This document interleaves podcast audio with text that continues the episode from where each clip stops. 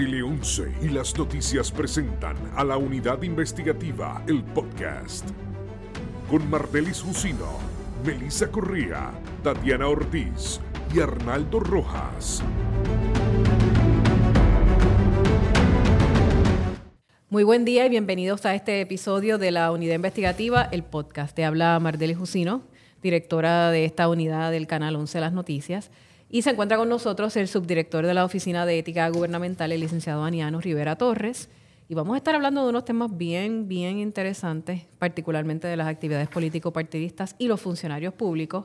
Pero queremos hacer una pausa antes de entrar en esta discusión. Y son bienvenidos, ¿verdad?, todos los presentes que tengan preguntas también, porque tenemos una joven puertorriqueña que dirige todo lo que tiene que ver con nuestras redes sociales y todo lo que es contenido digital de las noticias, que prácticamente acaba de poner un pie en Puerto Rico y estuvo de vacaciones en Marruecos. Y como ustedes se ven allá, hubo un terremoto casi de grado 7, yo creo que fue 6.6 en punto 7. Y viviste la experiencia, eh, nos preocupaste acá, tu familia supongo que también lo estaba. eh, y entonces quisiéramos saber cómo fue esa experiencia de unas vacaciones a convertirse un poco en una misión humanitaria, en cierto sentido. Así Tatiana. es. Pues gracias a Dios, pues estoy bien, pero me encontraba en Marruecos de vacaciones, unas vacaciones soñadas, hasta que pues surgió el terremoto. Pero por suerte, o yo que le creo a Dios grandemente, esta ha sido mi prueba, pues a nosotros se nos ocurrió coger un vuelo eh, doméstico para conocer Málaga. La cosa es que ese mismo O sea, viernes... en medio de las vacaciones, en ustedes medio de las vacaciones, sí. deciden en esas mismas vacaciones, a mitad de vacaciones, decir, pues vamos para Málaga, para, Porque, para, para- ujú. para la isla española. Sí, porque una de nuestras amigas soñaba con ir a España, nunca había ido y como los vuelos estaban económicos, pues nosotras jóvenes al fin, pues vamos para Málaga y regresamos como si eso fuese un taxi, pero Dios tenía otros planes. Nosotras ese viernes, justo a como a las 9 de la noche, tomamos el vuelo y el terremoto fue a las 11. Nosotros cogimos prácticamente el terremoto en el aire, pero al regresar, como nosotros ese vuelo lo compramos por acá, pues individual, pues tuvimos que regresar a Marruecos por Marruecos porque la, aero- la aerolínea no quiso hacer el cambio porque los aeropuertos supuestamente estaban en perfectas condiciones. Pero la historia no fue esa. Duramos cuatro días intentando salir de Marruecos hacia Puerto Rico y como yo tenía la vena humanitaria, pero también la vena de acá, que trabajo para televisión, pues me uní a un grupo de doctoras que iban a la montaña a ayudar. Llenaron seis guaguas, viajé desde Casablanca en tren hasta la ciudad de, de Marrakech, allá me recogieron y estuvimos dos días en la montaña ayudando allá a las ciudades más necesitadas. Una experiencia del otro mundo. Todavía tengo ese sentimiento aquí en la garganta de tantos niños, tantas personas que, que, que lo perdieron todo, que sin tener Supongo nada. que es un país que no tiene una infraestructura tan fuerte como la que conocemos en este lado del mundo y eso impacta mucho más. Nosotros vivimos por unos movimientos telúricos, pero nuestra infraestructura eh, quizás es, es mucho más, definitivamente mucho más sólida que la que tú pudiste observar, sobre todo en la montaña, ¿verdad? Así es, las casas eran de, de barro, de Como de paja, adobe. como de esta mezcla así de- de barro con paja. Ajá. Y había muchas casas en el suelo, muchos escombros, muchos niños solos. Pero lo más que me impresionó fue la gente, que cuando llegaban ya ustedes comieron, saludándote, felices de O sea, la- simplemente... y los afectados estaban Sí. preguntándote a ti si Sí, habías habíamos comido. Wow. Así mismo. Un corazón hermoso y que les a esa gente les podrá faltar todo, pero en su corazón, como yo digo, no les falta nada. Y su situación es literal, es, es increíble, no hay palabras para descri- describir en la situación en la que se encuentran porque son poblaciones en las que tú las notas que ellas tenían necesidad, pero ahora es, eh, no tenías nada y ahora tienes menos y aún así sigues siendo agradecido. Y es una situación bien difícil. Todavía tengo amigos y mucha gente que conocimos allá en la montaña ayudando. Y pues gracias a Dios agradecida de que estoy aquí eh, viva, primeramente, pero con el corazón allá, pensando en que ellos pues están, tienen una necesidad increíble. Bueno, tremenda experiencia la que has vivido. Este, Así es. Y son experiencias que marcan a uno, ¿verdad? Y que a veces cambia la perspectiva eh, de vida que uno tiene cuando vive tan de cerca este tipo de situaciones. Y también uno agradece y avalora más lo que tenemos aquí en Puerto Rico, que a veces como que no lo valoramos tanto. Así que bueno, qué bueno que estás con nosotros de vuelta. Así es, gracias a Vamos ustedes rápidamente también. a un anuncio de nuestros auspiciadores para comenzar de inmediato con la entrevista con el licenciado Rivera Torres. Busca simplificarte la vida. Nuestro multipack personal te permite proteger todas tus necesidades de cubiertas en una misma póliza, con la conveniencia de tener una sola fecha de renovación. Esto incluye tu auto, residencia, tu bote, placas solares y responsabilidad pública. También puedes incluir asistencia en el hogar y en carretera y viaje, brindándote la tranquilidad que estás buscando. Multipack personal, todo con múltiples. Bueno, gracias por aceptar esta invitación. A ustedes, gracias. Eh, porque sé que la Oficina de Ética siempre está a manos llenas, tiene multiplicidad de proyectos, trabajos, investigaciones, etcétera, etcétera. Eh, pero ha venido otra vez a la palestra pública eh, la participación de determinados funcionarios en las actividades político-partidistas. Pero este asunto no es nuevo. buscando, recordé que había una ley del 2001, me parece, la estoy buscando por aquí, parece que se me... me 178 del 2001. ¿Cómo es que surge esa ley? Precisamente si usted lee la exposición de motivos, descubre que ya se, allí se consigna lo mismo que usted acaba de señalar.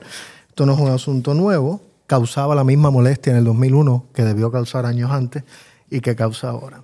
La ley surge ante, ante el hecho evidente de que hay unos casos de corrupción, se están dando unos problemas y hay una imagen lacerada de la función pública, el servicio. esa ley se aprueba el 21 de diciembre del 2001. Acá revisando mis notas, eso fue diciembre de 2001. Enero de 2002 acusaron a Víctor Fajardo. Y yo recuerdo mis inicios como periodista ver al exsecretario de Educación en las tarimas, bailando y gesticulando. Y eso ya de por sí causaba suspicacia, molestia. Uno levantaba la ceja mm, y luego comienzan, ¿verdad? Todos estos. Y curiosamente, el estatuto, uno de los proscritos de participar en ese tipo de campañas es, el Educación, el secretario de Educación. Eh, bueno, la ley, si usted lee la exposición de motivos, resulta curioso porque hay todo un reconocimiento de lo que es el sentir generalizado, que es que este tipo de participación o la participación de, los, de estos funcionarios que dirigen las entidades gubernamentales, pues cae pesado, es desagradable, hay un problema de percepción, de apariencia, y siempre lacera la imagen pública. En esa exposición de motivos... que eh, puedo entender perfectamente por qué se escoge al secretario de Educación no sé, obviamente esto fue hace casi 23 años, a lo mejor no lo recuerda, pero ¿por qué se habrá escogido también, o sea, por qué se escogió a las personas que se escogió, a los funcionarios que se escogió? Porque está Hacienda, está la policía y se me queda alguien más. Educación justicia, y educación. justicia, el Departamento de Justicia. Las cuatro, al parecer, es una recomendación expresa, por lo que he visto, del Contralor. Pero si usted lee el... ¿Que era Manuel Díaz Saldaña? Si no recuerdo mal, sí. Pero si, si usted lee la exposición de motivos, las razones que aducen para excluir a esos cuatro de la participación de las actividades políticas se pueden aducir para todos, los funcionarios o los jefes de agencia. Eh, Porque establecen... Cito, cito una frase, estoy aquí en la exposición, es el párrafo tercero o cuarto. Dice, estos funcionarios, es decir, los cuatro que habíamos mencionado previamente, educación, hacienda, justicia y policía, estos funcionarios de la rama ejecutiva son responsables de implementar la política pública del gobierno en sus respectivas áreas. Porque igual, pasa con el resto de los jefes de la agencia. y el que no lo es. Pero ahí me gustaría que abundáramos sobre la oración que sigue. La que sigue, por tanto, el futuro se podría... la puerta abierta ahí. Hay una ah, puerta abierta bien grande ahí. Ahí, lo curioso es que en ese momento reconocen la necesidad. La necesidad porque no hacen... Ninguna de las aseveraciones que justifican estos cuatro son inaplicables a los demás, aplican de igual forma. Y dice, no, pero hacia el futuro lo podemos hacer. ¿Por qué no se tomó la decisión en ese momento? Pues yo realmente desconozco, pero la realidad es que al día de hoy el malestar es generalizado o la insatisfacción con esa participación. Eh, en días recientes en un programa televisivo se hizo una encuesta así rápido y el 83, si no recuerdo mal, el 85% de la gente ve con desagrado o señala como inapropiada. Inapropiado. La participación. Y inapropiado por 20 razones, por las mismas que expresa la exposición de motivos y que es la que justifica la promulgación. De una parte, pues da la apariencia indebida de que está favoreciendo a uno sobre otro, a un partido, a un candidato. En la esfera federal, en el gobierno federal es más restrictivo todo eso. Eso no se puede hacer en la esfera federal. Nadie. Nadie. En ninguna, ningún línea, en ninguna línea jerárquica. No, usted no va a ver un funcionario que dirija una agencia en la campaña Biden, por ejemplo. Eso no va a pasar. Está totalmente excluido. Sí, eso no está. Yo busqué el informe de este proyecto, de, este, de esta ley, y parte de la discusión se centraba en el derecho a la libertad de expresión, que líderes y secretarios de partidos recientemente han, han invocado como la razón fundamental. sí, eso es un derecho constitucional, pero en esta discusión se habla y citan varios casos. El, ningún derecho es absoluto. Ninguno. Hay límites. Y habla de un interés apremiante, del, Estado para... del Estado de, de regular eh, esa expresión. Claro. Eh, Y esto es un fin legítimo, es lo que dicen la mayor parte de las personas que comentan el asunto o cualquier persona, incluso académicos, políticos, señalan. Es un fin legítimo preservar la integridad de la imagen del servicio público y de la pulcritud de las funciones. Al fin y al cabo, no le están impidiendo que, que ejerza su vida política ni que pertenezca a una institución. Lo que le está prohibiendo es que en el ejercicio de funciones, mientras optan por dirigir una entidad, no participen activamente de campañas elec- electorales o de proselitistas. Fíjese que aquí citan un caso del Tribunal Supremo de Puerto Rico. Y fíjese lo que dice ese caso, que es el caso de Velázquez. El interés del gobierno por regular la conducta y la expresión de sus empleados es diferente de su interés por regular la conducta y expresión de la ciudadanía en general. Son varias las razones. Primero, la influencia que ejercen los empleados del gobierno se expande y afecta cada vez más el quehacer cotidiano de los ciudadanos privados. Permitir que un empleado saque ventaja política por razón de su empleo desprestigia al gobierno y puede inducir a que se le falte respeto a los funcionarios públicos. Segundo, la participación de los empleados públicos en la política puede constituir una amenaza al funcionamiento efectivo del gobierno.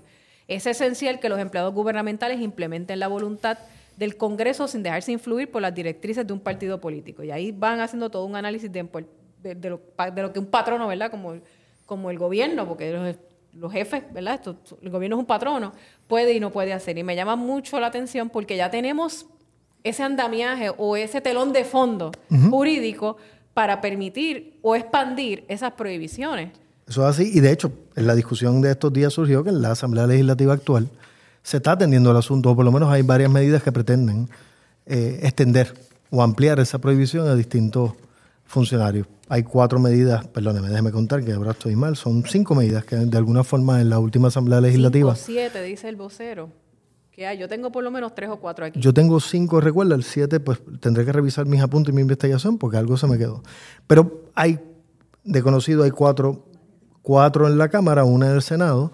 Eh, Hubo una que creo que era del ex representante Orlando Aponte, que parece que en- en- por lo que vi en trámite legislativo se colgó. Desapareció en la ecuación, si no recuerdo, le digo en un segundo. Esa fue el 969, si no recuerdo mal.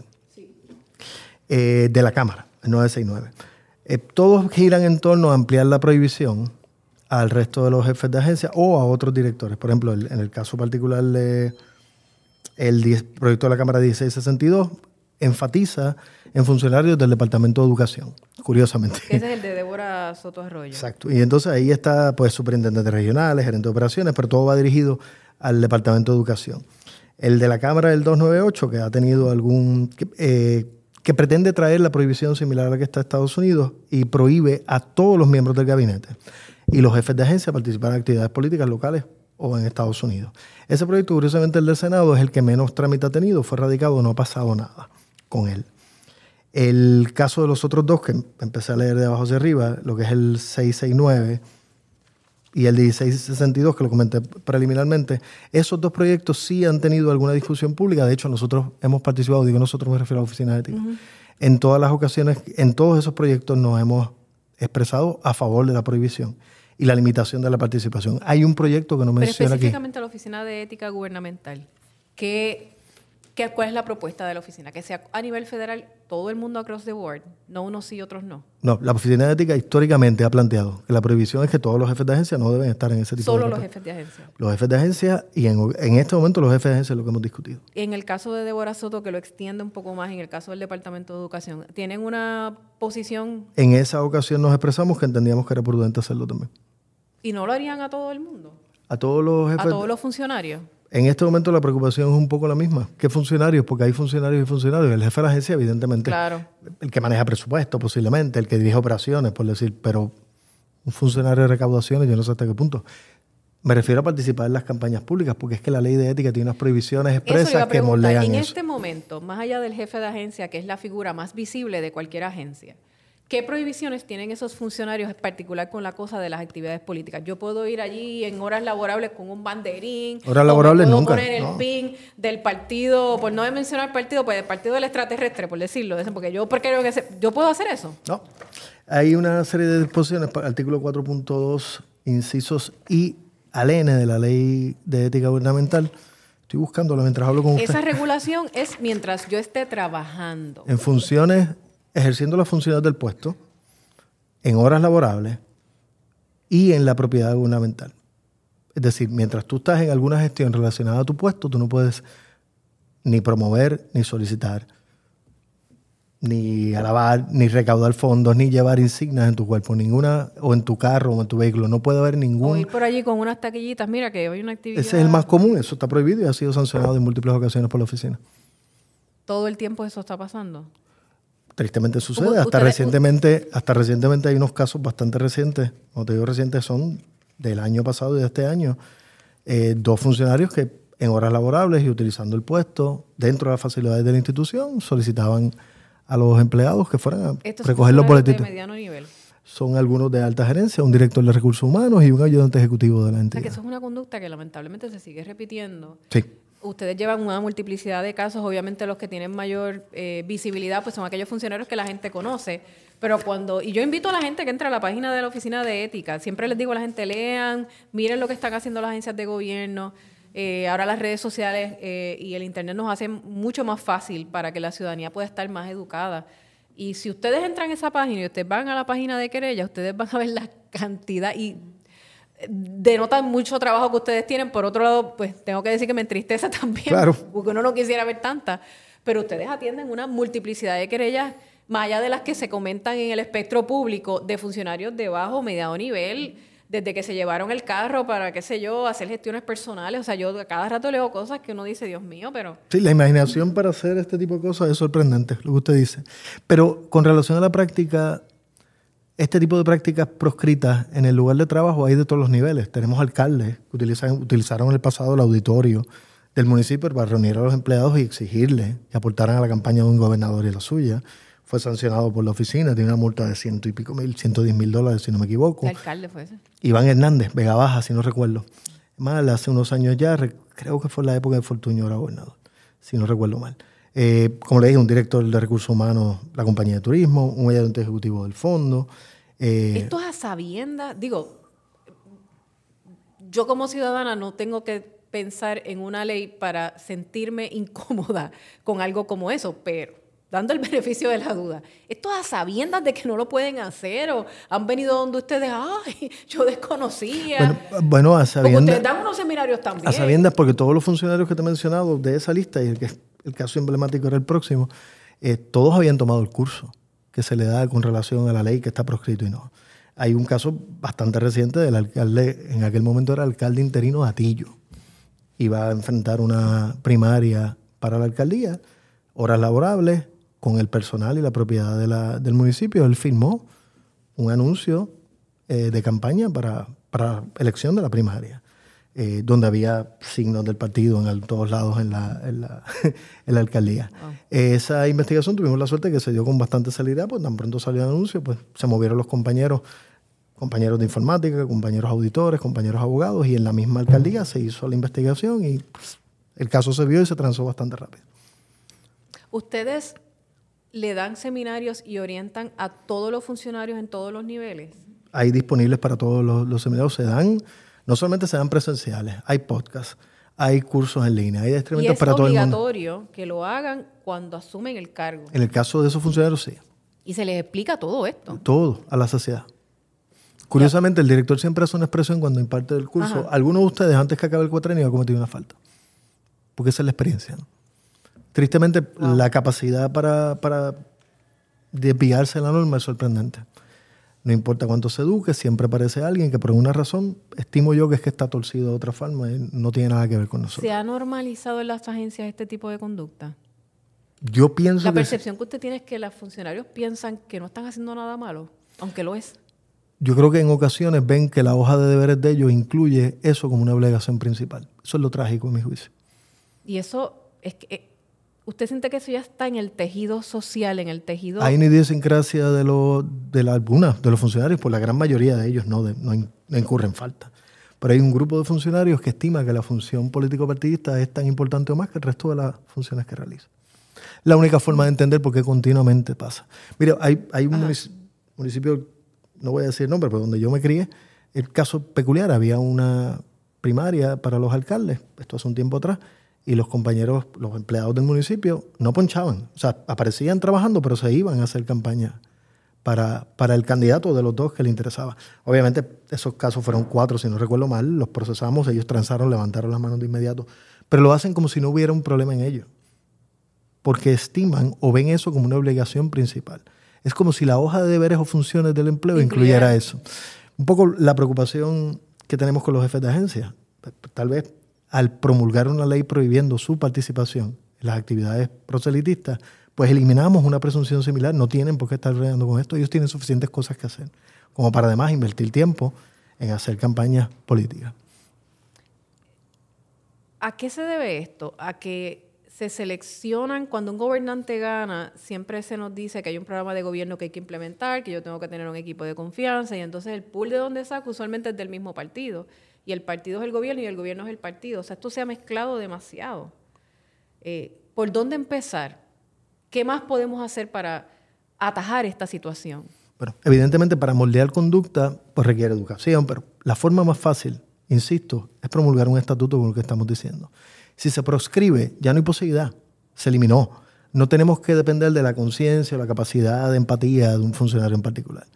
Porque a veces la vergüenza no existe por decir algo. Es decir, la gente pues no le causa problemas, no ven dificultad. Y defienden eso bajo la premisa de es parte de mis aspiraciones políticas o mis intereses.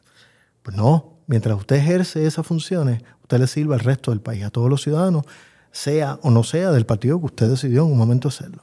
Va a haber tiempo para usted ejercer su función política, ya sea cuando vota, cuando pero no puede hacerlo mientras está en el ejercicio de funciones.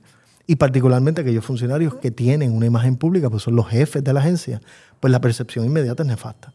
Y más allá de la percepción, porque uno, vamos, en términos prácticos, si yo tengo un funcionario, el que sea, en cualquier nivel, en horarios laborables, vendiendo taquilla, eh, yo no le pago para que venda taquilla. Yo le estoy pagando dinero público de lo que yo aporto como ciudadana para que esté dando un servicio o para que esté haciendo un trabajo en beneficio de determinado sector, pero a fin de cuentas de todos y todas aquí en Puerto Rico. Eso es así. y de eh, hecho... Ese dinero que yo le pago no, no, fue para eso. Es lo más mínimo. Ese es, el, ese es, el, problema. Pero ese tipo de conducta, que es el ejercicio de funciones dentro del edificio, en horas laborables, exigir contribuciones, esa es de las disposiciones que te hice referencia hace unos segundos, de la I a la N del 4.2 de la ley, esa es la M y la N, en esas ambas faltas son faltas criminales, son penales. O sea, no solamente que es sancionable de manera administrativa con una multa, sino que podría haber pena de cárcel porque es procesable criminalmente. ¿Es grave o menos grave? En este caso es grave. Pero como la memoria falla, te cotejo. Sí, es grave. O sea, que a, sabiendas de que esto es un delito, de que se sientan que ustedes... y lo saben porque se da el curso. O sea, todos ellos de alguna forma han estado expuestos, lo saben, se ha discutido hasta más no poder. No es la mayoría de funcionarios, es un grupo pequeño, pero sí lo siguen haciendo. Usted habló que cuando se le dan esos seminarios ya se les dice, alguno de ustedes aquí me va, lamentablemente me va a fallar. La mayoría de las, de las faltas que se cometen, ¿se cometen cuando el funcionario está empezando o cuando ya lleva mucho tiempo y se confía o las dos? La agencia ha hecho el... Porque sé que han hecho análisis sobre eso. En el estudio que se realiza de los dictámenes emitidos, hemos descubierto que típicamente entre el primero y el quinto año, y cuando llevan más de 20 años. Eh, es decir, no es una conducta que se aprende necesariamente cuando llegan a, la función pública, es que de alguna forma vienen con eso ya. Hay casos sonados en, meses recientes, años recientes. El ejemplo, pues, por decir un nombre que hablamos, el Cano en Cataño. Pues llevaba días en el puesto y ya estaba incurriendo en la conducta. Evidentemente él llegó con la mente hecha. Por eso. El, y entonces la manera de moldear, pues se puede hacer mucho, pero hay algunos servidores que realmente no vienen, o algunas personas que no vienen a servir. El plan es otro, y evidentemente el de él, y lo digo con, con la diferencia que pueda haber si alguna, eh, pues no era, no era servirle al pueblo de Cataño, era otro. ¿Ese caso ustedes lo tienen abierto todavía? Nosotros hicimos los referidos a la, al FEI, está corriendo todavía en la Fiscalía Federal y mientras eso sucede nosotros estamos paralizados cualquier cosa. Ha sido el acuerdo entre agencias. Cuando hay un trámite criminal de un posible procesado nuestro, nosotros paralizamos eh, la investigación o el encauzamiento hasta que ellos concluyan. Pero no significa que no va a pasar nada, sino que no es un acuerdo en el que ustedes esperan que termine el procesamiento, en este caso federal, para entonces ustedes eh, trabajar la, la parte sobre la que tienen jurisdicción. Exactamente. tal y cual lo puso, es exactamente eso. Y en el caso del Cano, yo creo que pueden pasar, puede pasar bastante tiempo hasta que se pueda aquilatar la magnitud de su cooperación. Da la impresión de ello. Porque tenemos otros, otros casos también en, donde ha pasado algo, algo ah, similar, ¿verdad? Que no, Anaudi, por ejemplo, que no ha sido sentenciado todavía. No sé si es un caso que ustedes tengan pendiente en la oficina. Por allí hay un asunto, pero en el caso de Anaudi, yo tendría que revisar porque mi recuerdo... Que lleva como 10 años y no Es que yo tendría que revisar, pero y- disculpe, la memoria falló, no recuerdo. No. Lo, lo traje así porque me vino, me vino a la memoria. Es que mi recuerdo es que Anaudi nunca fue servidor público. Mi recuerdo es que No no, entonces no estaría bajo no estaría bajo jurisdicción. jurisdicción porque mi recuerdo es que Anaudi, por eso que tengo validad, porque mi recuerdo es que Anaudi siempre estuvo al margen, él no fue funcionario Y si es Estado. así, no está bajo la jurisdicción de ustedes. En el caso de, de estos proyectos de ley que todavía tenemos sobre la mesa, ¿ustedes confían en que antes de que se acabe el cuatrenio se puedan ampliar estas prohibiciones? No, nosotros, nosotros esperamos que desde los que te mencioné, algunos ojalá, pero hay uno en particular que no logré comentarte, que es el proyecto de la Cámara 552, que es el proyecto, es la propuesta que la agencia crea para una nueva ley orgánica de la Oficina de Ética. Ese proyecto se presentó en febrero del 2021, pero fue acogido por el presidente de la Cámara y el representante Ferrer Santiago, creo que es su segundo apellido. Ellos toman el proyecto y lo presentan como de su autoría. En ese proyecto es un proyecto mucho más amplio que esta prohibición, es un proyecto que eh, tiene como fin una nueva ley orgánica de la Oficina de Ética.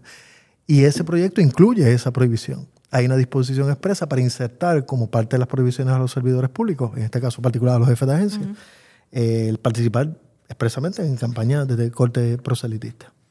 ¿En qué etapa está ese proyecto de ley? Bueno, se presentó, como le dije, el 24 de se- de febrero del 2021. Ellos eran coautores, nosotros sometimos nuestras ponencias y no ha sucedido fundamentalmente nada. Para sorpresa nuestra, como le comenté, uno de los coautores era el representante Héctor Ferrer. El 19 de abril del año en curso eh, se presentó un proyecto, se presentaron dos proyectos, 1701 y 1702, particularmente en 1701, ya no plantea crear una nueva ley de la, para la Oficina de Ética Ornamental, sino crear una, abolir o eliminar la Oficina de Ética y crear una, usando la expresión del el presidente del Colegio de Abogados, Kilinkini, es una mega agencia donde de alguna forma, de alguna forma no se insertan, se juntan las funciones del, del panel del fiscal especial independiente, de la inspectora general y de la oficina de ética. Es decir, el proyecto que él presentó inicialmente como coautor, creando una nueva ley, se quedó al margen y ahora hay un proyecto Como presentado por él. ahí.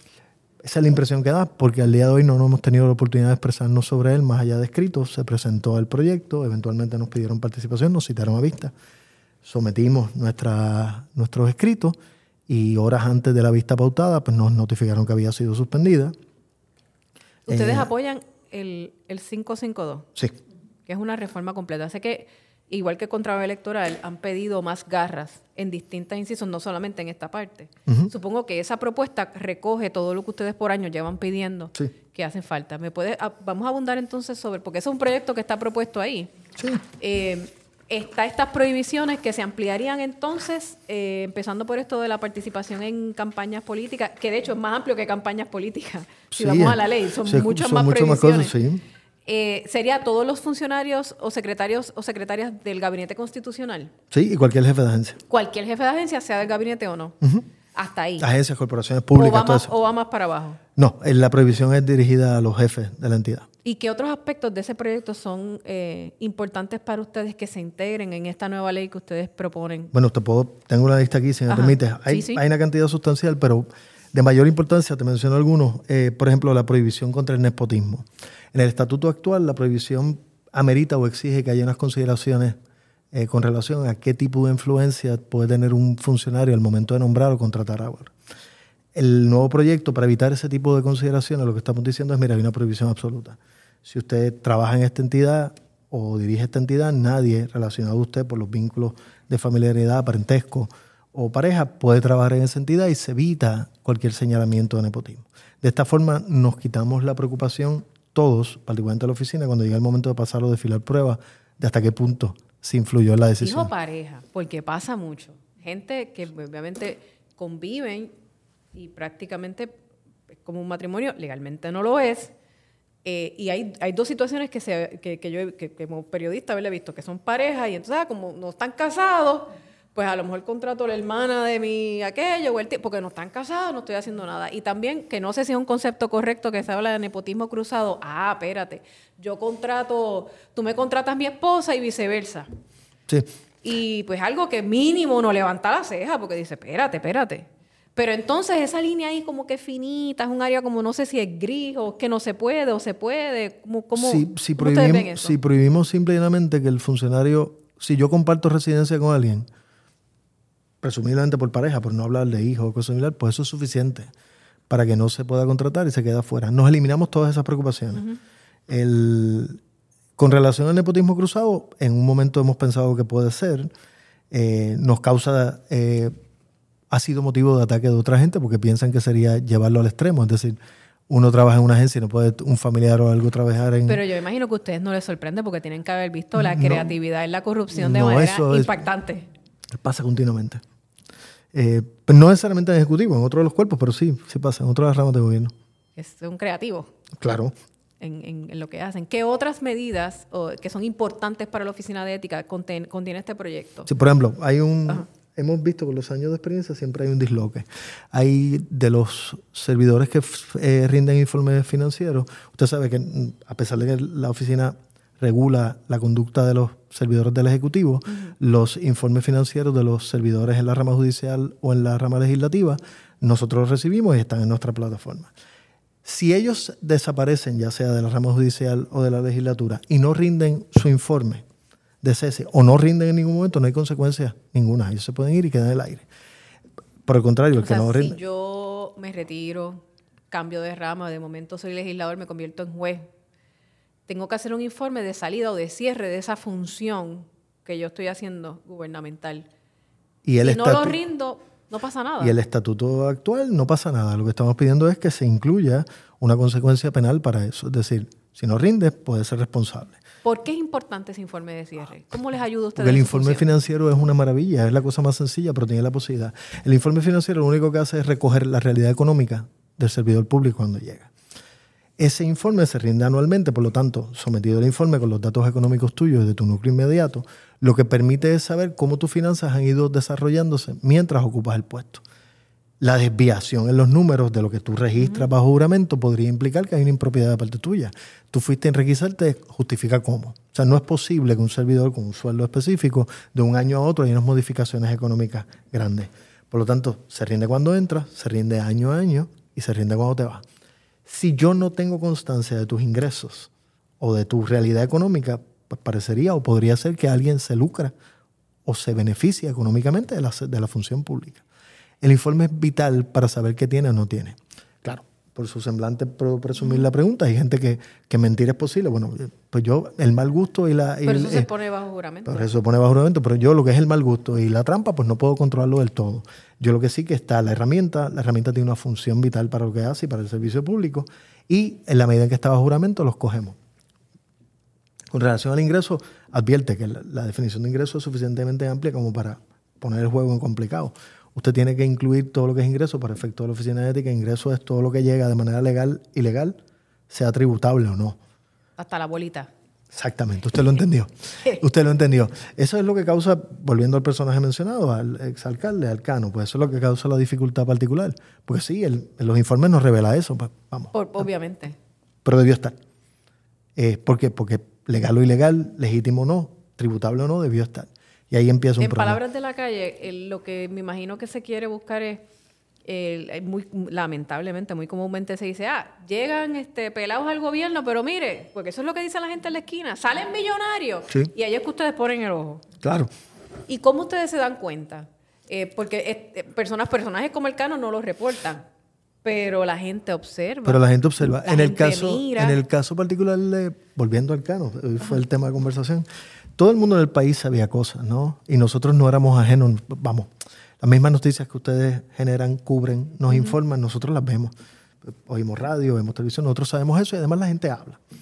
Eh, pues nosotros sabíamos que había unas peculiaridades, era imposible usar los tenis aquellos, que por cierto no me agradaban los mínimos, pero eran costosísimos, 500, 600 dólares.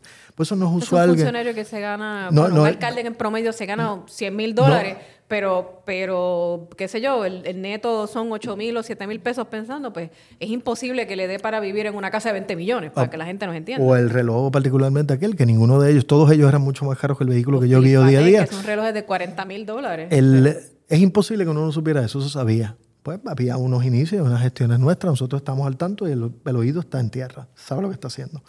Pues posiblemente por razones evidentes, nosotros no tuvimos las herramientas para llegar a donde otros, otras entidades llegaron, pero sí había comunicación en las, en las entidades y nosotros estábamos al tanto de lo que estaba pasando. Lo que quiero decir con eso es que en ningún momento pasó desapercibido, se sabía. Y se sabía no solo porque lo estábamos entre nuestros eh, archivos, sino que cuando las llamadas se dieron o las reuniones se dieron las comunicaciones, todos sabíamos que estaba pasando. ¿Cómo nos damos cuenta de esas cosas? En ocasiones es porque simplemente vemos la prensa, en ocasiones que va gente y lo dice. Eh, la agencia tenía, eh, sucede a menudo que llega, la, llega una persona con un sobre, te da la información. Hay llamadas, hay cosas, hay cosas que se descubren. En el caso del Cano, pues era más complicado por la naturaleza lo que Claro. hacía. Pero fíjese, me menciona una cosa, quiere decir que hay funcionarios públicos, personas en la función pública, que todavía tienen la interés de ir donde ustedes y, y Sí, reconocen, sí, sí, mira, esto está mal y yo lo voy a decir. Sí, y hay gente... Puede ser anónimo.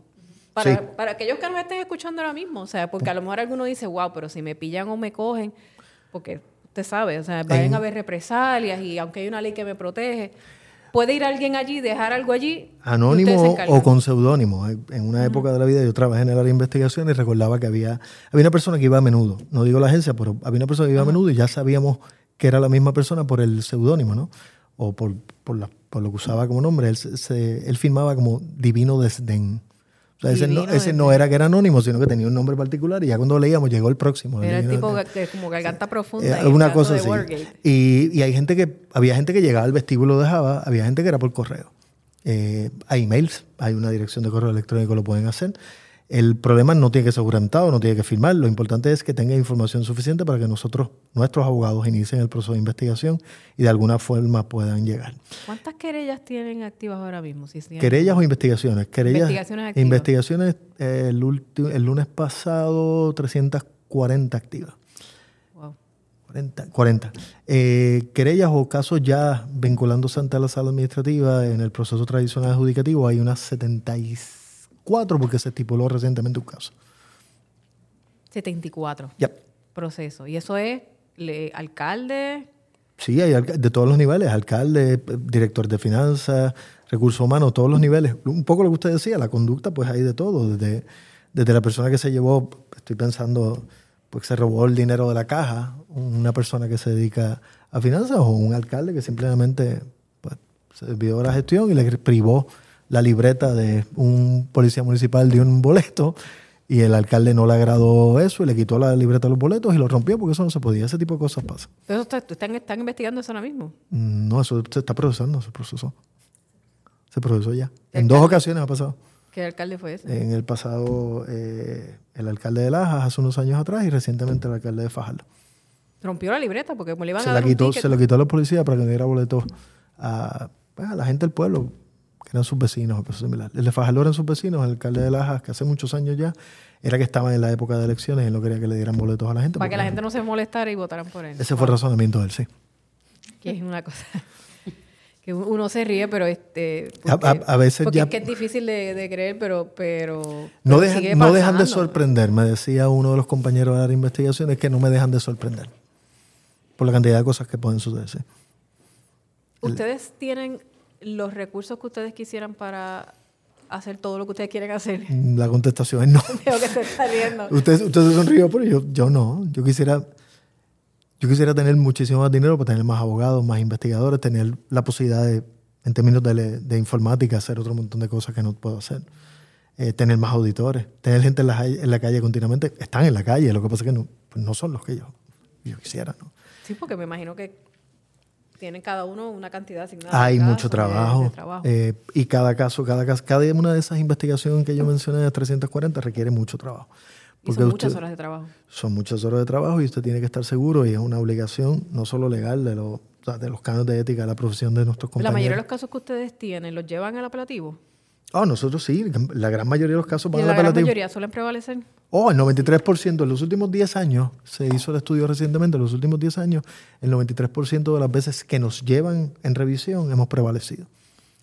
No hay reválida en el país, no hay profesión que exija un 93% de pase por una licencia. Lo que quiero decir es que lo que nosotros hacemos en términos de investigación y procesamiento, los tribunales lo han validado en el 93% de las ocasiones. ¿Cómo avanza o evoluciona la Oficina de Ética Gubernamental con este proyecto de ley? Con el nuevo. Con este proyecto del que estamos hablando. El 552, en la medida en que nos permite eliminar una serie de estorbos que le he dicho, ¿no? Y crear, robustecer asuntos este, que en el momento parecen ser muy laxos. Por ejemplo, un candidato que no toma un curso de esos requeridos como parte del, de la ley de ética, ahora mismo no hay necesariamente un nominado que no tome un curso, pues no tiene consecuencia. En el nuevo proyecto, en el 552, sería una falta. Eso nos obliga, primero, a la parte, una de las partes importantes de la entidad, que es, una, es la parte de orientación, educación, capacitación. Y lo otro es que no te agarra, pero no cumpliste, te podemos procesar de alguna forma, en la medida en que antes no cumplía y pues teníamos que hacer un ejercicio de apelar posiblemente a su vergüenza. Se le escribía, se le enviaban órdenes. Si la tienen, porque pues, algunos que Tal no vez la por eso lo dije. Eh, lo otro es que el nuevo proyecto permite rebustecer las sanciones, es decir, ahora mismo usted puede ser múltiple infractor a la ley, pero no hay problema con reincidencia. En el proyecto 552 se establecen disposiciones específicas de que si usted es un habitual infractor, no sé si eso es políticamente correcto decirlo, eh, pues Y me parece sanciones. muy bien, pero por otro de nuevo me preocupa, porque si usted está proponiendo eso, quiere decir que usted está viendo gente que le están fallando al pueblo de Puerto Rico una y otra vez cuando Ética está proponiendo una cosa como esa. Claro que sí. Y tristemente, Y quieren pararlo. Eh, ahí sí, estoy pensando en un nombre en particular, ya no es incumbente, pero sí, era como, era de que ya tú, caso, y decías el nombre, no tenías que preguntar porque estaba así. Exacto. Eh, en el sur, en el centro de la isla, había dos jefes de, de municipios, dos alcaldes que eran. Recurrente. ¿Se, Oh, puede, sí, saber, sí, se sí. puede saber que- ¿Se puede saber quién? Bueno, sí, los casos son públicos, no hay lío. El Questel Quique que estén. y el alcalde de Maricao, cuyo nombre se me escapa Que en este. es sur, sureste. eh, Guayanilla, Santa Isabel. Santa Isabel. Eh, en eso, el Maricao y, y, y Questel, eso eran, que no recuerdo el nombre del alcalde, el ex alcalde de Maricao, pero eso eran infractores habituales. ¿Y qué tipo de infracciones? Eh, De todo. De todo un poco, contratar quien no podía contratar, ese tipo de cosas. Las desviaciones eran usuales. O sea, que en, en materia de lo que decimos en la calle estaban como medio al garete. Sí. Pero ya no están. Eh, ninguno de los dos es incumbente, sí. Entonces, este proyecto está paralizado. Bueno, en términos no lo han dicho así, pero no ha pasado Usted mucho siente más. que está como engavetado. En una conversación eh, en el estudio aquí de grabación, en un programa nocturno, yo le pregunté al, al, al representante Ferrer y eso está, pues es que estoy trabajando con los proyectos, es decir, está el 552 y está el 1701, eso lo manejamos después. Usted, me imagino que ya han visto el 1701. ¿O sí? ¿Cuál es la posición de ética? Si es que tienen alguna en este momento. Oh, claro que sí, no. No hace falta. Y el proyecto realmente adolece eh, de cosas que son insalvables a mi juicio y parte de unas premisas incorrectas. Y si me das dos segundos, es que esto tengo que decirlo. No, ¿no? el, Para eso estamos aquí. el- la exposición de motivos del 1701 de por sí eh, expresa todas las razones, o principalmente las razones, las razones, me, me expreso con corrección, las razones principales para promulgar el 1701 con relación a la oficina de ética son falsas. Decir, en ese proyecto pues hay una parte grande de la discusión relacionada al panel del fiscal y hay una discusión mínima con relación al inspector, la oficina de inspector general. Con relación a nosotros aduce fundamentalmente tres cosas. Y repito, me parece que los tres asuntos son, la exposición de motivos al menos, son de por sí falsos. Uno, o, o incorrectos, porque no son conceptualmente legítimos. Eh, me refiero a, en primer término dice, eh, la oficina tiene un porcentaje bajo de cobro de multa. Es decir, que la inversión que se hace en el presupuesto es sustancialmente inferior al, Usted al dice que recobro. quizás son aseveraciones, no sé cómo se dice en español, misleading. Sí, lo son. Y eh, el recobro del dinero invertido, la oficina de ética no es una corporación pública, no se diseñó para generar bienes. Si fuera por no recobro, si fuera por un retorno de inversión, ninguna entidad gubernamental en este país se justificaría. Porque el dinero gubernamental, las agencias no están para cobrar. O sea, no es yo invierto para tener ganancias. Tú inviertes para la implementación de una política pública. Por lo tanto, utilizar que es que yo invierto 7 millones y no recupero los 7 millones de presupuesto, que es el número que recuerdo que usa, pues, eso de por sí no debería ser un fundamento legítimo. Eso no es correcto. La oficina de ética no se puede medir por eso. Se tiene que medir por los casos procesados, por la O sea, que educación usted- impartida. Lo que, usted, lo que te quiere decir es, yo no puedo medir la oficina de ética como mediría el crimen. O, sí, o, la O Hacienda. O, o Hacienda o PRISCO, porque son entidades que están diseñadas para generar dinero. función es- Su función es generar dinero, ese no es el caso nuestro. Segundo, en la lista eh, aduce que es que hay una falta de comunicación entre las entidades, oficina de ética, con el resto de las entidades fiscalizadoras. De nuevo, eso no es correcto, eso es falso. La realidad no es esa. No solamente hay comunicación continua, se reúnen aproximadamente cada tres meses, se reúne. Todos los jefes de agencias fiscalizadoras se reúnen a discutir asuntos, sino que en el caso particular de la Oficina de Ética, el Departamento de Justicia y el FEI hay una comunicación mensual. Usted dirá, ¿cuál es la comunicación? Le digo, desde marzo del 2021 existe la siguiente práctica. La oficina del área de investigaciones nuestra hace un listado o un desglosa todas las investigaciones que iniciaron en contra de servidores públicos. Esa comunicación se le cursa al panel y se le cursa a Integridad Pública en Justicia. El propósito no es que estoy investigando, es que me digas qué de esto que está aquí tú estás trabajando. Porque si hay una investigación criminal con alguno de estos cristianos que está aquí, automáticamente nosotros paralizamos nuestra investigación para no alterar el proceso y usted continúa. De igual forma, cada cierto tiempo se le escribe, oye, todavía este asunto tú lo estás trabajando o no lo estás trabajando para yo saber si lo voy a procesar. Eso pasa todos los meses con las tres O sea, si esta la entidad. De Integridad Pública y Asuntos de Contralor de Justicia está investigando al alcalde X, ustedes se abstienen. Por los mismos- por los a mismos menos hechos. que justicia les pida alguna cooperación o expertise dentro del área que ustedes manejan. Si son los mismos hechos y típicamente si hay, a veces lo que sucede es, tengo esta prueba, llévatela. Empieza, te- tengo esto, ¿de qué te sirve? La Pero ya para eso. colaboración, sí. La colaboración se Que da. puede ser prueba documental, prueba testificar. de todo tipo. Eh, las comunicaciones escritas, las comunicaciones de teléfono.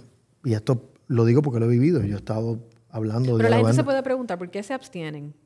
Yo lo entiendo, pero me gustaría que la gente lo entendiera. Ah, bueno, el efecto... Porque dice, ah, no, los pueden investigar todos a la vez. ¿Por no, qué? porque hay un problema, bueno, hay varios niveles de problema. En primer término, hemos decidido, yo creo que, que todo el mundo está conforme, que si- ante la posibilidad de, un- de una convicción criminal, la multa administrativa pues palidece. Mejor dejemos que reciba la mayor sanción de la conducta posible y nosotros esperamos a que procese.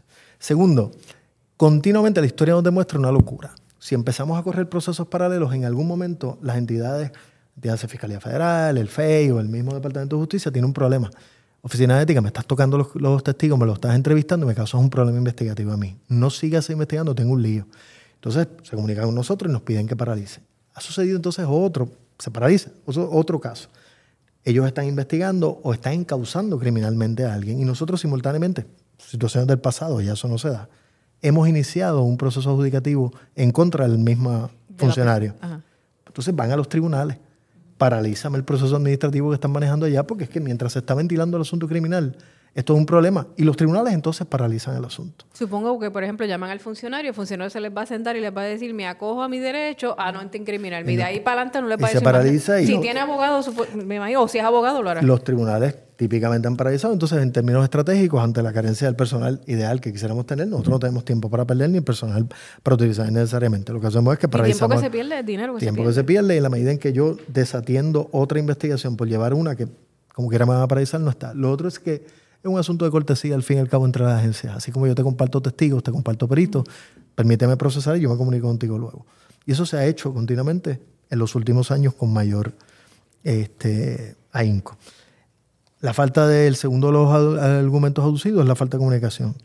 El tercero, y es un poco lo que habías preguntado hace un rato, aduce la exposición de motivos o habla de una ineficiencia investigativa.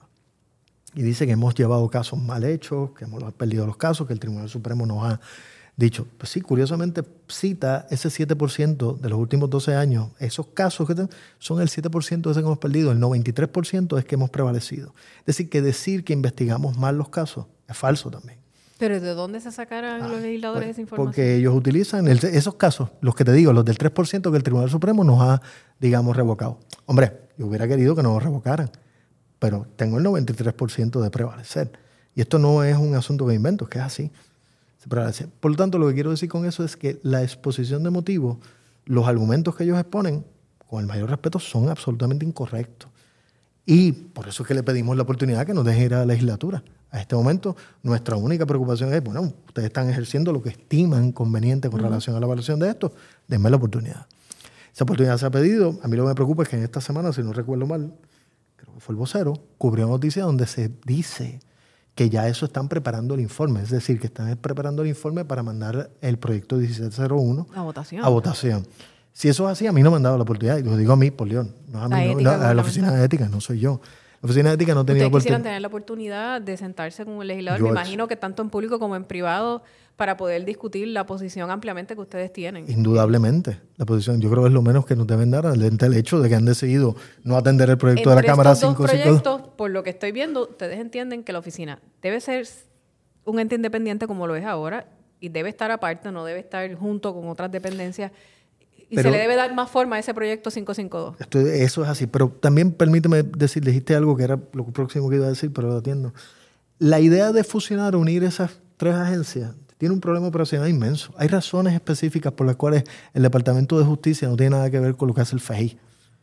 Tú no puedes poner, o no debes, en términos prácticos, a investigar a los jefes de los municipios de la agencia, al departamento que está o responde directamente al incumbente de la gobernación. Por eso es que el FEI se separa de justicia. Y es porque hay una posibilidad intrínseca de que hay un problema, de que el jefe del gobierno de turno decida que van a causar a sus enemigos políticos. Incluso la apariencia siquiera, pero es que existe ese problema. La oficina de ética también se separa de ellos por otras razones. Las faltas que la oficina de ética procesa no son faltas criminales, son faltas administrativas. Y la razón es sencilla. Si usted pone a un fiscal a procesar todas las faltas del mundo, él va a tener que decidir qué, tiene curso o qué no. Y habrá un montón de faltas que hubieran pasado por debajo del mantel y nadie les hubiera tocado. ¿Por qué? Porque el fiscal tiene montones de cosas, hubiera preferido llevar la causa criminal. Y aquellas otras faltas se van en el aire. El legislador en su momento, en el año 85, en adelante decidió, esto no puede pasar impune. Y ese tipo de conducta que posiblemente un fiscal no vería, pues lo pasa una agencia administrativa, donde las multas pueden ser menores, pero no pasa desapercibido porque se atiende. Por tanto, la unión de eso, ni siquiera estoy hablando del caso del investigador, inspector general, porque ese es otro lío. Los, los informes que nosotros auditamos son asuntos totalmente distintos a lo que hace el inspector general. Que debe ser preventivo. Pues claro, porque son totalmente distintos. Yo manejo las finanzas de los funcionarios. Yo veo el historial económico de un funcionario. Lo que maneja la inspectora general pues son otros asuntos. manejo de fondos, asuntos que podrían terminar encausados por nosotros. Pero la mezcla de esas funciones, lo que traté de denunciar, ojalá haya logrado, la mezcla de todas esas funciones en una sola entidad, pues yo creo que usando el lenguaje del artículo que le señalé del, del presidente del Colegio de Abogados, esa mega entidad, mezclar los factores no necesariamente va a hacer mejor la cosa. Había una razón de ser por la separación. Y yo creo que esa razón de ser tiene sentido, tenía y tiene sentido. Lo que sí yo aspiro es, robustece lo que tengo, acepta el peritaje de los años que se han invertido por la agencia. La agencia podrá tener sus detractores, pero la agencia le ha servido bien al país. Y la agencia... ¿Hace cuánto tiempo existe la oficina de ética? 85. Julio del 85 hasta acá. Eso fue Hernández Colón. Exactamente. Rafael Hernández Colón. Sí. Quien hizo la oficina de ética gubernamental. Eh, bajo su administración se creó la oficina de ética, sí. Que no lleva, históricamente no lleva tanto tiempo realmente, porque tenemos agencias que... Lleva mucho más. Sí, del 52. Algunas sí, porque no evolucionaron desde antes del 52. No tiene rango constitucional, es creado por un estatuto. Por eso que existe la posibilidad de moldearlo dependiendo. De cambiarla. Este proyecto que agrupa todas las agencias, eh, ¿ustedes estarían de acuerdo con que otras agencias investigativas se juntaran o tampoco? ¿Ustedes creen que deben estar todas separadas? Ese esquema que estoy discutiendo, yo creo que deben estar separadas. Porque es que la razón de esa separación es necesaria. Yo no veo cómo es posible. Pero se pueden, pueden evolucionar. O sea, en el caso, por ejemplo, del FEI, de nuevo, esto es otra, esto es otra agencia, pero no es, no es un secreto a voces que ha estado sujeto a multiplicidad de, de críticas. Y a veces uno puede entender que si hay una intención legislativa de, mirar esto, pues quizás por ahí va la cosa. Sobre todo el FEI ha cogido un montón de cantazos. Este, muchos casos que se han caído y, después a nivel federal, recuerdo primero que obviamente el caso de Santa María, pues cuando empezó todo esto se quedó ahí y miren lo que terminó después, 15, 20 años después. Eh, y puedo entender que la legislatura tenga interés en analizar todo esto. Y, por qué no? O sea, debemos tener estas conversaciones de cada cierto tiempo. los tiempos cambian y a lo mejor hay que dejarlo igual o hay que evolucionar a otra cosa. Lo que pasa es que ustedes quieren evolucionar a esto, no, pero, a robustecer su oficina. Robustecer, pero lo que pasa es que utilizando la imagen, claro que la conversación es necesaria. Nosotros estamos abiertos al diálogo, lo queremos. Lo que pasa es que no nos han dado la oportunidad. Es decir, se presenta el 1701 como una alternativa a moldear o eliminar estas cosas, pero en este momento no hemos tenido oportunidad. Ah, por escrito sometimos la ponencia, no tuvo el día de la vista. Y mi preocupación, yo pensaba que había haber un día de vista para nosotros posterior, pero esta semana sobre esa noticia, que de lo que dice la noticia, yo, no tengo forma de saberlo, es que ya se está preparando el informe para bajar la votación. O sea, no nos escucharon. ¿Cuál es la posición de Fortaleza? Si es que hay alguna posición yo estructurada. Yo desconozco eso. Con relación a eso. No lo sé. Porque igual ellos pueden aprobar estos proyectos, pero el gobernador los tiene que firmar. Sí, pero ese, esa conversación ni supera el nivel de mi información. Yo no, tengo esa información. ¿Con cuánta frecuencia ustedes van a la legislatura a pedir, por lo menos con la ley que tienen ahora, a pedir más garras y tienen éxito? Porque sé que han ido frecuentemente. Bueno, pero la, ustedes ofici- han pedido que la oficina ha tenido, la oficina es posiblemente la única entidad que yo sepa. La ley vigente se creó, se forjó, se, redactó su versión original en la oficina y se lleva a la Asamblea Legislativa, se somete a, a votación y eventualmente se promulgó. Es decir, que el último ejercicio legislativo de nuestro estatuto orgánico fue producto del trabajo interno. Yo ¿Pero debería esa ya ha sufrido cambios? ¿La que tenemos Sí, ha sido enmendada. Ha sido enmendada. Nosotros hemos peleado cuando ha habido que pelear y nosotros queremos que nos enmienden porque el estatuto original fue enmendado creo que 24 veces, una cosa similar, y entonces llega un momento donde pues, se convierte en un pequeño Frankenstein. Pero en el caso del estatuto vigente, a tu pregunta, claro que hemos tenido éxito. Fuimos con un estatuto en un momento y lo logramos. Ahora estamos en una situación pues un poco extraña porque sí presentamos el proyecto inicialmente en abril del año 21, parecía, febrero del 21, parecía que íbamos a tener éxito. Teníamos dos coautores iniciando el cuatrenio para eso, pero eso ha quedado en el aire. Es decir, en el pasado sí tuvimos éxitos rotundos, pienso yo, pienso yo porque el estatuto se concibió y se preparó en la primera versión desde la oficina y se pudo debatir en los cuerpos por la oficina. Ahora no estamos en ese escenario. Oye, que, que, que quisiéramos, no estamos diciendo que nos excluidos, ojalá nos incluyan en la conversación. La conversación no está de más, la discusión para mejorar los procesos Claro. de la agencia, cualquiera, son bienvenidos. Porque no he tenido conversación. O sea, a este momento no está. ¿Cuánto eh, tiempo usted lleva en la oficina de ética gubernamental? Yo trabajé hace. Yo estuve cerca de 14 meses, es en 2011, 2010, 2011. Luego partí a hacer otras cosas. Y en octubre de este año regresé. En octubre de este año cumplo cuatro años allí. ¿Qué es lo más que le preocupa de la oficina de ética gubernamental? ¿Qué Eso. es, qué es esto que le quita el, el sueño? que Eso. Este proyecto, Ahí lo que me preocupa es que no se respete o no se vea con el valor que amerita la gestión que la oficina hace día a día. Eso para mí es una tragedia. eso es lo más que le preocupa. Oh, sí, este sí. No, Nosotros estamos haciendo el trabajo y estamos haciendo, tenemos el deseo de mejorarlo todo. Aquí está aprobado. A mí lo que me, me hierve la sangre y me molesta es que se parta de premisas incorrectas sin darnos la oportunidad de expresarnos. Eso más allá de que puede ser una falta de respeto en cualquier lado, es obviar la información que tenemos disponible.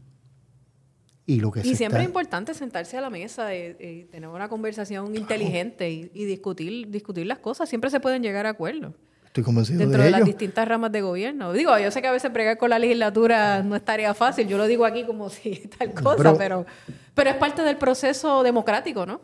No, de y- escucharnos unos a los otros. Y hemos en el pasado lo hemos hecho, es decir, nosotros estamos dispuestos a hacerlo. Eso es parte de lo que hay que hacer día a día, porque claro, repito, ¿queremos mejorar procesos? Claro que sí. ¿Han habido intentos anteriores de eliminar esta oficina? Yo creo que sí. Yo no viví ninguno de ellos porque yo no estaba en aquel momento, pero sí.